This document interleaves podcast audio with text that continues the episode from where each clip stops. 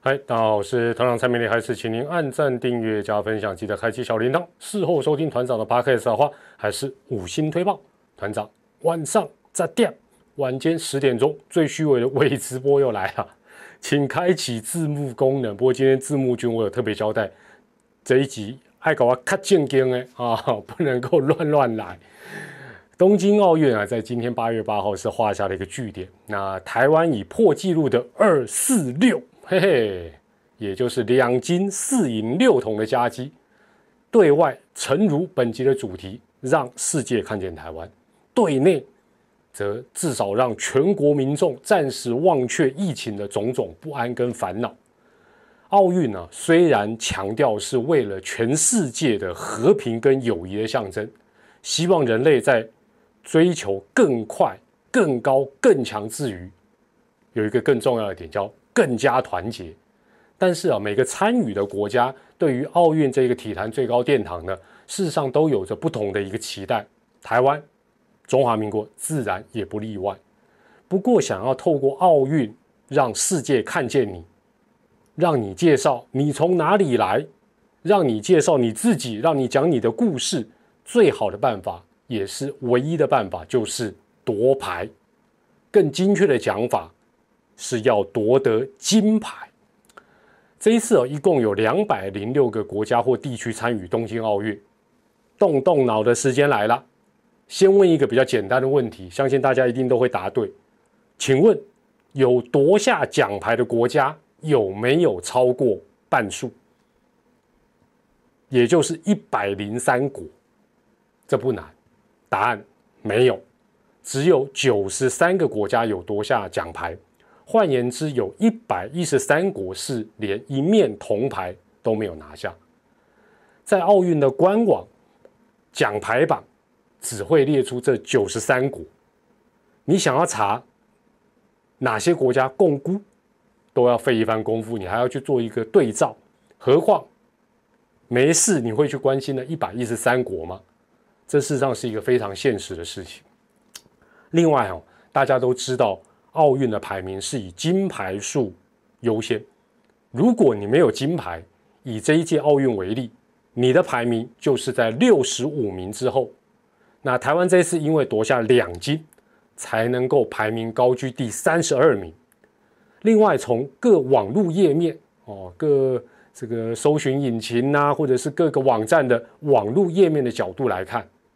奖牌榜的前十名，也就是第一页了，至少要拼进前二十名，才会进阶到进阶到什么？世界不想看到你都不行，哇，这个 level 就不一样，是世界不想看到你都不行。最明显的例子，当然就是对岸中国。无论西方社会如何狂吹所谓的反中热潮、反中风潮，中国的五星旗。在奥运榜，它就是一直高挂在第一、第二哦前三名这样的一个状况。这一次国际媒体开始关注到台湾，开始报道我们叫做中华台北的无奈，时间点也刚好就落在郭幸存七二七夺金之后。那这种情形说真的也是再正常不过。想一想，四年才一次的全球体育盛会，每天有那么多值得报道的奥运相关新闻，唯有金牌。不是奖牌，是金牌才能够吸引大家的注意力，才能够让大家听你说你来自台湾。那团长在这边分享一个呃奥运亲身的一个经历，当然不是我去参加比赛了。那虽然在不同场合我也讲过，但我觉得值得一讲再讲，至少四年要讲一次。话说啊，团长在二零零四年参加了雅典奥运的加油团，虽然当时的重点是在棒球队的身上。但是也非常幸运的亲眼目睹台湾在奥运的第一面与第二面金牌的诞生，也亲自见证到金牌竟然有这么神奇的力量。事情是这样的，当我们的加油团呢抵达跆拳道场馆时候，我就发觉，哎呦，有很多我们 就是就是团长身后这个中华台北的会旗，当然是比较小面可以手摇的那种，散落在。场馆的座位上坐一坐，有人没有带走了，甚至于在走道上，有人就丢在地上，甚至于就直接被丢在垃圾桶。就是我后面这一面中华台北的会旗，比较小面的那种。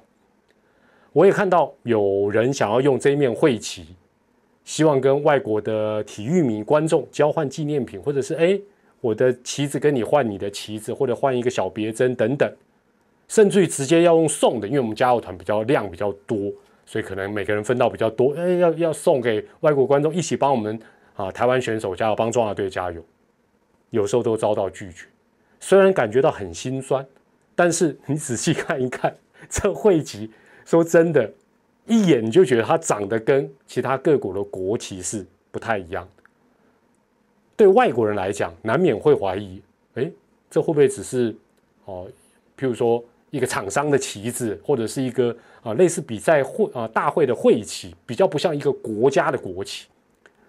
这很正常，所以我们也不能怪外国人了。但接下来比赛就开始了。首先是陈诗欣成功的踢下了金牌，台湾的第一面。接着朱木炎也在金牌上获胜。所以后面这一面看起来怪怪的会旗，就在那个场馆高高的升起了两次，而且都是在中间最高的位置，并且让我们唱了两次中华民国的国旗歌，也就是我们的会歌。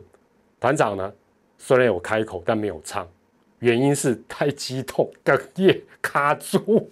你可以想象那个时候你唱得出来吗？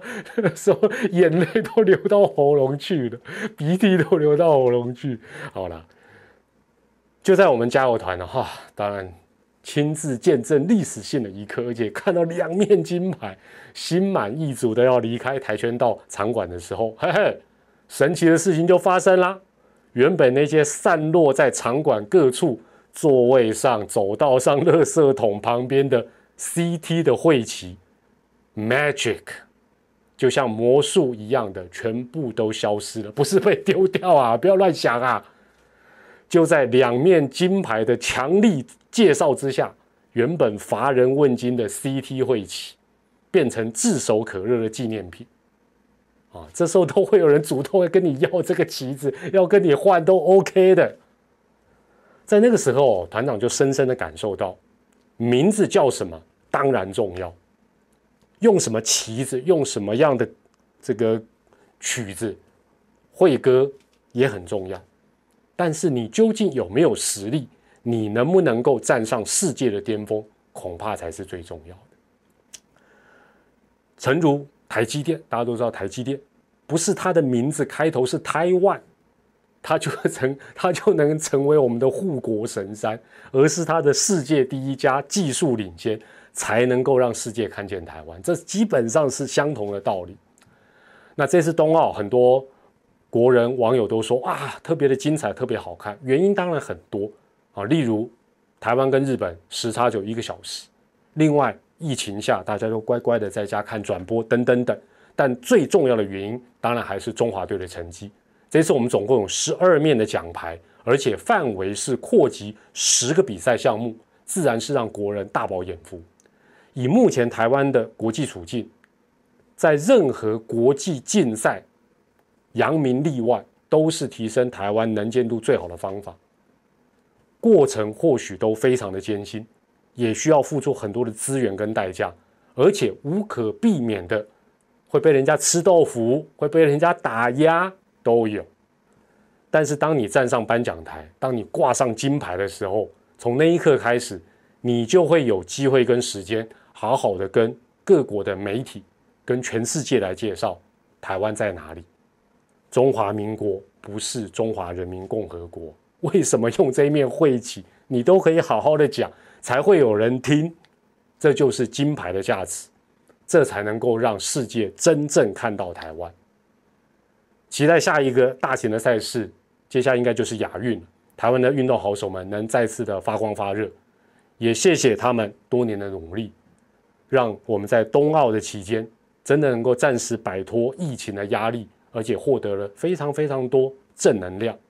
也欢迎大家用留言提出你的看法。我是团长蔡明黎，还是要祝大家健康、开心与平安。我们下回再会，拜拜。